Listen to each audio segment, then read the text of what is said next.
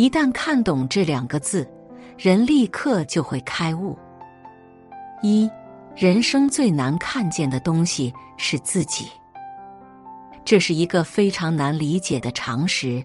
人生最难看见的东西是自己。即便我们照镜子，镜子里的我们也未必就是我们，因为有一个物理学定律叫做不对称原理。那我们如何才能看见自己？只有当自己撞上一些东西反弹回来，这时我们才能感受到自己。才会看见自己，所以看见自己的最好方式是把别人当成我们的镜子，来映射自己的内心。我们看到的一切贪嗔痴慢疑，都是我们内心的投射。我们的不接纳和不喜欢，都是因为我们内心某个地方有缺失。比如，看到别人秀恩爱就反感。往往是因为我们内心缺爱，看到别人炫耀就反感；往往是因为我们不够自信，看到别人很痛苦；往往是因为我们感同身受，内心也有类似的痛苦。当我们看到有东西呈现出来的时候，我们应该第一时间觉察自己：我为什么会产生这种感觉？我内心哪里有缺憾？同样的逻辑，别人看我们也是这样。有人喜欢你，那是你照见了他内心的美好，这跟你无关。你只需礼貌面对，淡定做自己。有人讨厌你，那是因为你投射了他内心的排斥和恐惧，这也跟你无关。你无需在意，只需做好自己。二。我们跟外在的一切关系，都是我们跟真我的关系的投射。我们一定要记住这句话：你最讨厌别人的地方，通常也是你最受不了自己的地方，只是你自己不愿意承认而已。因此，凡是让你讨厌、嫉妒、怨恨的人和事，都会重复出现，直到你能接纳为止。这其实也是世界在倒逼我们接纳自己。外在一切反感的出现，都是为了让你自己变得更加优秀，就看你能否在第一时间正确的察觉。我们越是抗拒这种冲突，那种反感就越加剧。当我们反观自己的内心，去觉察自己的问题时，反而就会跟自己和解了，跟外界的冲突也就消失了。最高境界的和解是自己跟自己的和解。当我们完全理解并接纳了自己，就做到了几何，从而拥有了合力。茫茫人海，我们看似跟无数人相遇，其实都是跟真实的自己相遇。关键在于见面的那一刻，你能否认出那就是真我，直面它，接纳它，拥抱它。我们跟外在的一切关系，都是我们跟真我的关系的投射。相遇或是离开，爱或者恨，都是自己跟自己的关系。我们跟外界的一切矛盾，也都是自己跟自己的矛盾。有时，放过别人就是放过自己。当我们通过世界反观了自己，看见了自己，完善了自己，接纳了自己，我们就接纳了全世界。这就是本自具足，内心圆满无缺。自爱才能爱人，自利才能利他，自度才能度人。这时，人呈现出来的。全是爱，照亮他人的生命，像光一样的存在。三，你身边的那些人，其实都是你的潜意识。如果一个人不能觉察自己的潜意识，就会被潜意识掌控一辈子。某种意义上，我们甚至可以这样理解：你身边的那些人，其实都是你的潜意识。他们是你的投射，是你的镜子，呈现了你的内在。你对外界的一切反感表现，都是你的心理压抑的呈现。我们因何而压抑？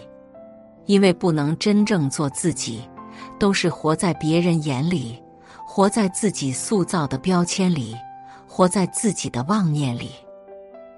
外界只是把这些压抑投射了出来。有时我们看似对他人有情绪，其实是对自己无能的愤怒。是因自己无力改变现状而愤怒，因此，当遇到外界的反馈时，我们应该第一时间向内觉察自己，跟自己的潜意识沟通。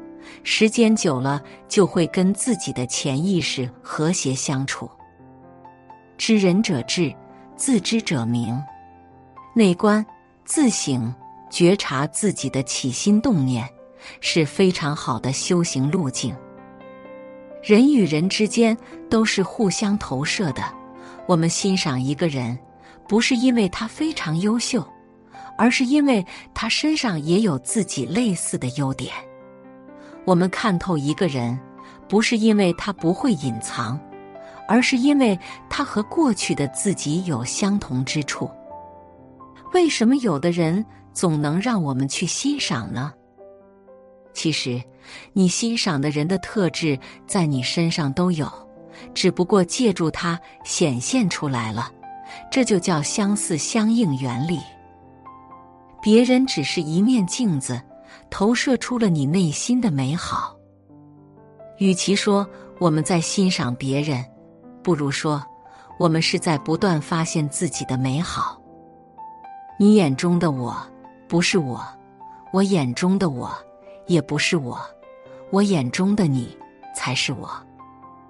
正如那一句话：“你对我的百般注解和识读，并不构成万分之一的我，却是一览无遗的你。”一个人成熟的标志，就是发现别人对自己的评价跟自己毫无关系，你只是他们的一面镜子，投射出了他们的内心。同样的逻辑，我们对别人的评价，也往往揭开了我们的内心世界。可能我们还意识不到，但是在高人眼里，我们已经暴露的一览无余。四，一旦看清了内心的阻碍，就能成为最好的自己。以前，我总把人生的重点放在确立清晰的目标。制定周全的计划，安排详细的日程等等，这些具体执行层面的事情。现在我终于恍然大悟，这些都不是关键。我一直在缘木求鱼。我终于发现，真正阻碍我的不是能力、时间、方法、步骤，而是我内心始终不敢直面的东西。我总是见到他就躲避，比如自卑、偏见、情绪化、狭隘、无知、自私等等。你害怕抛头露面，害怕陌生，害怕改变，总是重复你习惯的事，活在你熟悉的圈子里，做没有挑战和风险的事。别人说你两句，就吃不好睡不好。别人一个眼神，你内心就波澜起伏，一点承受能力都没有，每天都在内耗，内心越脆弱，内耗越严重。你所有的不安、烦躁、焦虑、压力等等，这些都源自于你幻想的可能会发生的事情，而不是真正发生的事情。你一直在纠结过去。或者担心未来，从没有活在当下，所以你才会有无穷无尽的恐惧和焦虑。你大胆的豁出去一把，又能怎么样？你没有什么好失去的，其实根本没人在意你，大家都那么忙，你自己想多了。是的，绝大部分时候，我们都不敢直面自己，正视自己。一直在以各种形式逃避。现在我必须直面他们，消除他们，否则一直在瞎折腾。人一旦看清了内心的阻碍，就能成为最好的自己，就可以抵达自己的彼岸。这是一个人觉醒后的天然状态。这时的人不再需要任何鼓励和支持，就可以走向自强。我们每个人都有两个眼睛。两个耳朵，一张嘴，一只鼻子，但是没有一个器官是对着自己的，都是朝向别人。因为人都自以为是的，没有一个人不相信自己的眼睛和耳朵。我们每天都在向外看，对外听，对别人说，但我们却总是不愿意去听自己内心的声音。我们对别人的事洞察入微，却对真实的自己视而不见。旁观者清，当局者迷。我们可以做到明察秋毫，却唯独难以看清自己。一个人开悟的标志，就是让这些器官朝向自己。你如果无法看清自己，就很难看清别人；你如果无法尊重自己，就很难尊重别人。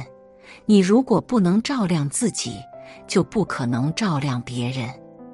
你如果不断与自己的内在冲突，也会不断的与别人冲突。我们与别人相处时所遭遇的所有问题，归根结底是我们内在的问题。所以，我们要不断的擦亮自己内心。五。世界上最长的路，就是寻找自己的路。古今中外的圣贤书有一个共同的特点，那就是教人往内看，审视自己的内心，把自己彻底搞懂，找到内心的障碍，克服它。比如《道德经》里说：“知人者智，自知者明；胜人者有力，自胜者强。”意思是，只有做到自知，并且战胜自己的人，才是真正的高手，才可以铲除世界上的一切困难。《心经》开篇第一句：“观自在菩萨。”观自在就是审视自己，自己彻底放下了执念，就是自在。这时的自己就是菩萨。禅宗里说：“明心见性。”见性成佛，明心就是见性是见到自己本来的真性，明本心见不生不灭的本性，乃禅宗悟道之境界。这些圣贤书的核心就是两个字：内观。收回往外看的目光，去反观自己的内心，把自己搞懂，把自己搞定。一个人只要学会了内观，就很容易破除内心的执念和障碍，通向光明大道。当然，内观是一个很痛苦的过程，因为需要直面自己的种种缺点。很多人都是本能的逃避了，但是我们只有敢于直面它，才能降服它。世界上最长的路，就是寻找自己的路。人生最大的智慧是不断的内观自己，通晓了自己心理和行为的运作逻辑，并因此而悟到了宇宙万物运作的逻辑和秩序。就像拨开乌云见天日，你会刹那间体会人生的真谛，妙不可言。写作是一种修行，渡人渡己。如果是有缘人，无需打赏。点赞分享即可，种下智慧种子，助人助己，福德无量。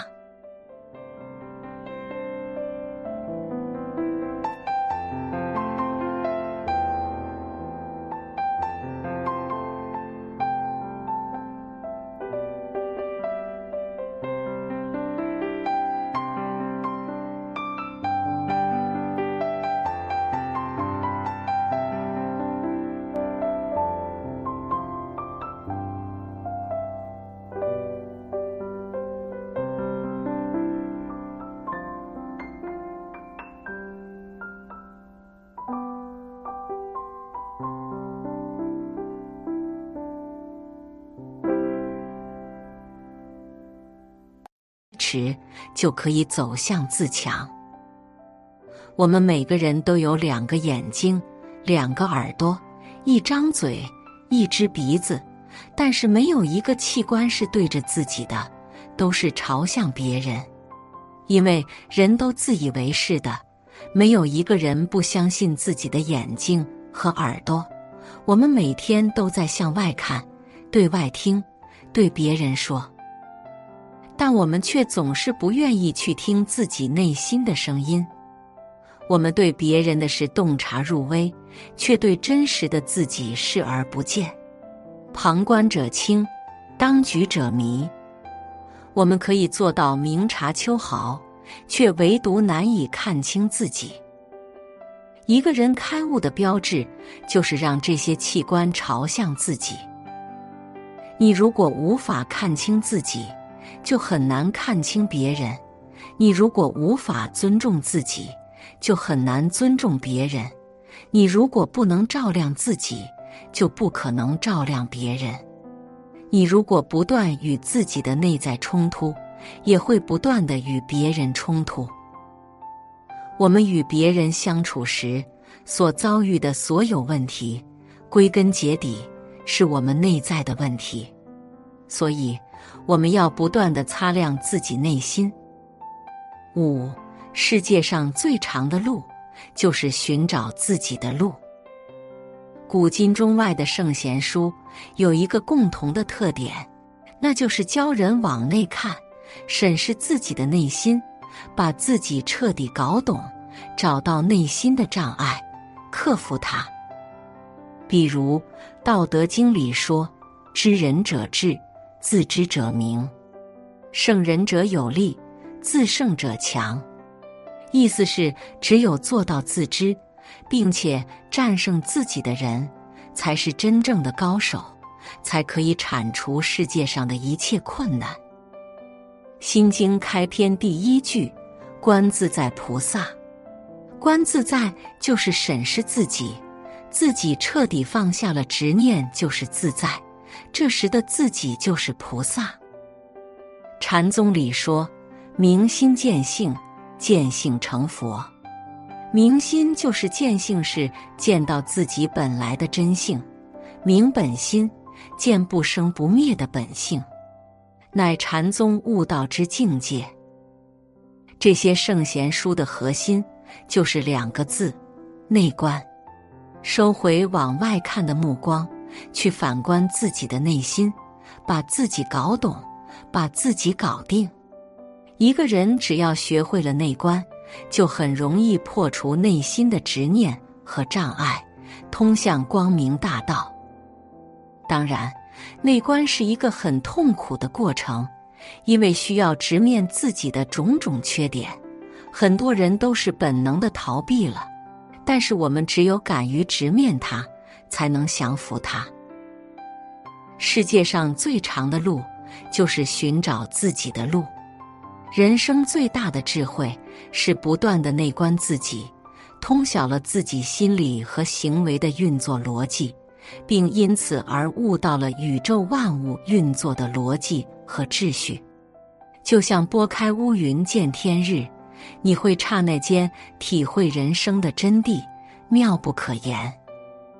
写作是一种修行，渡人渡己。如果是有缘人，无需打赏。点赞分享即可，种下智慧种子，助人助己，福德无量。